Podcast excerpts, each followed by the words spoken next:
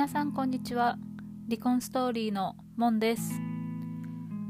ポッドキャスト第1回目ということで今日は私のお話をしたいと思います。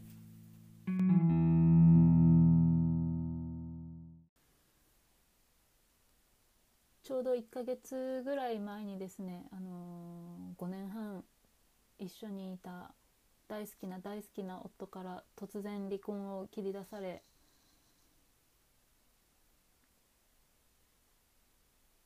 話し合い合いなんかやり直す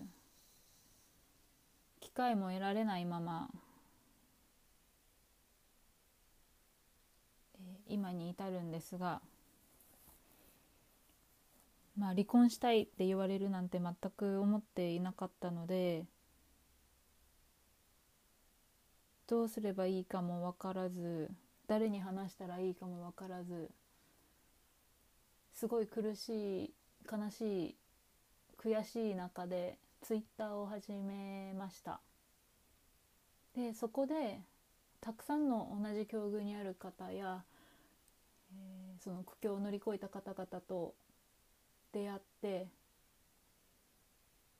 お話しする中で自分の心が少しずつ癒えていくのが分かって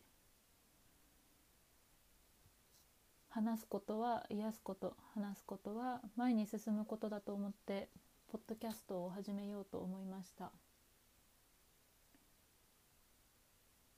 離婚しようかなとか離婚したいって言われたとか再構築したいでもフラッシュバックが怖いとかそういう境遇にある方と対談とかしていけたらいいかなと思っています。私はですね、えー、現在30代前半夫も同い年ぐらい2個上ですね。でして、えー、私は日本人。で彼は英語圏出身です。日本で出会ってずっと日本で一緒に暮らしてたんですが一緒にオーストラリアやニュージーランドにも行ったことがあります。行ってたというか住んでたことがありますね。結構なんか24時間ずっと一緒みたいな夫婦で割とずっとラブラブな方だと思ってたんですけども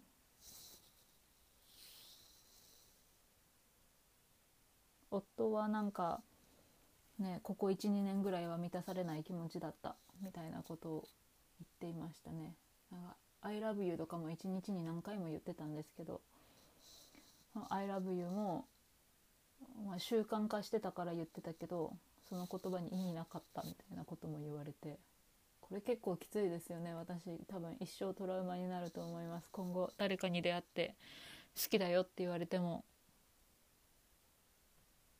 ただ言ってるだけかなとか一生思うようになっちゃうんですかね。わかんないですけど。それでまあ夫がこう海外で働くことが多い人だったので遠距離とかも結婚前からずっとしてたんですけどまあ豆で本当朝の「おはよう」から「今日何するの？僕は今日何するね」今日一日どうだった？って言ってビデオ通話も毎日して「おやすみ I love you」までができる人だったんですよね。なので全く心配とかもなくて120%信頼していつも送り出してた感じだ感じでしたで今年も6月から9月まで海外で働くことになってコロナでずっと海外行けなくて2年間日本にずっといたんですよね。約ピザが出してくれるところができて海外に行って弾けちゃったんですかね。なんか同じ久しぶりの海外だし同じことを楽しんでる人に出会ったり全く違う環境に身を置いたりして楽しくなっちゃったのか日本に帰国して結婚する前にやってたように世界渡り歩いてみたいとか同じ情熱持ってる人と一緒にいたいとかお互い高め合える人と一緒にいたいとか。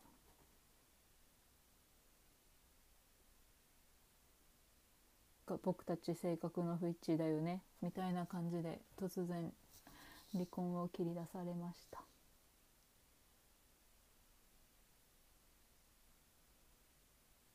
すごいね。前はこの話をするだけで涙がボロボロボロボロ出てきたのに今は悲しくないですね。ちょっと成長してるかもしれない。でちらつく女の影があってまあそれが一番私を苦しめてるんですがまあその話は置いといて私本当にもう夫が大好きで大好きでもう夫が幸せだったら私も幸せみたいなもう夫に好きなことやってほしい。夫についてくのが私の幸せみたいな感じになってたんですよね。なんかそれは本当になんかちょっと良くなかったかなと思って。やっぱ自分がある人自分を持ってる人が素敵じゃないですか。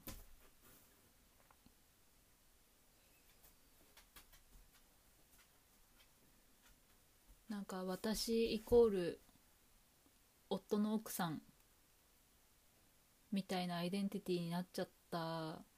気がするんですよね。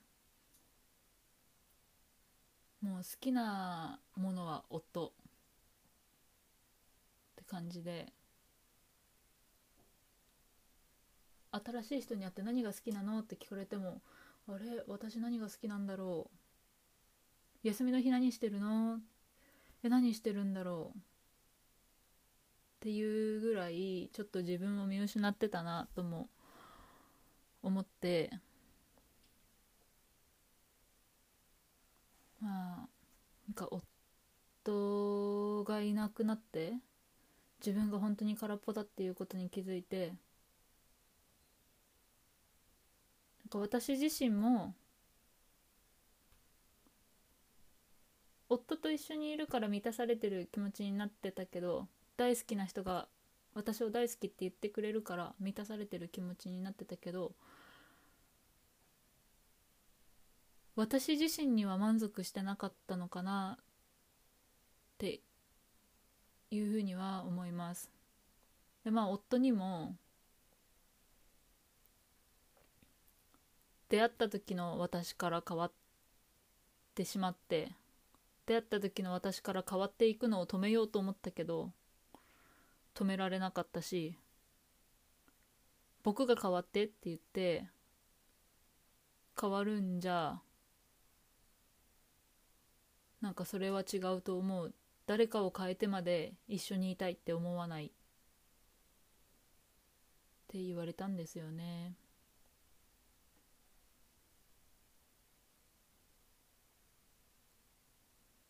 私としてはちゃんと伝えてほしかっったですけどね。なんか変わってくれないと君に魅力を感じないからっ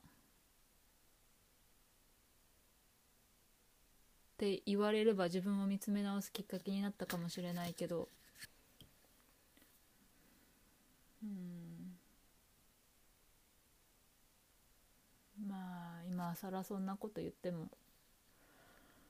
遅いですよね。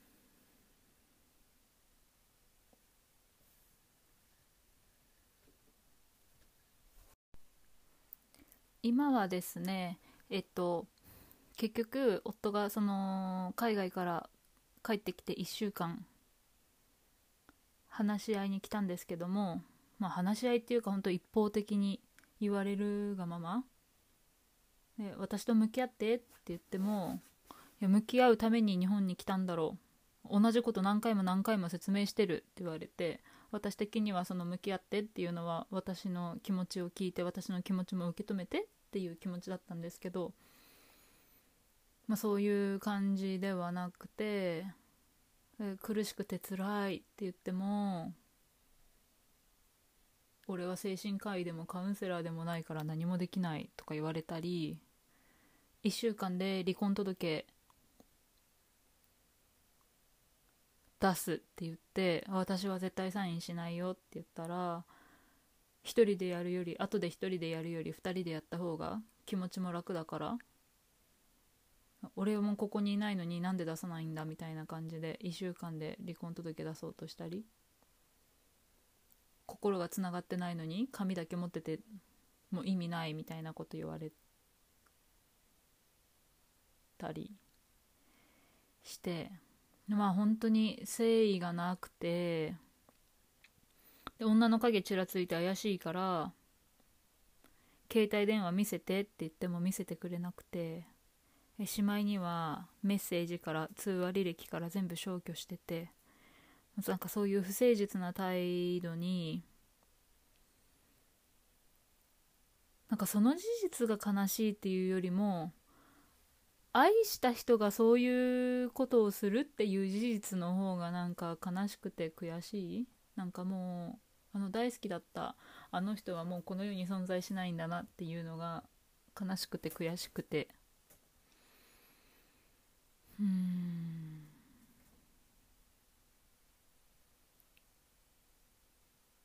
今は戻りたいとかではないんですけど他の誰かのものになってほしくないっていう気持ちはあります。でも私のところに戻ってきてもうまくいかないことも重々承知。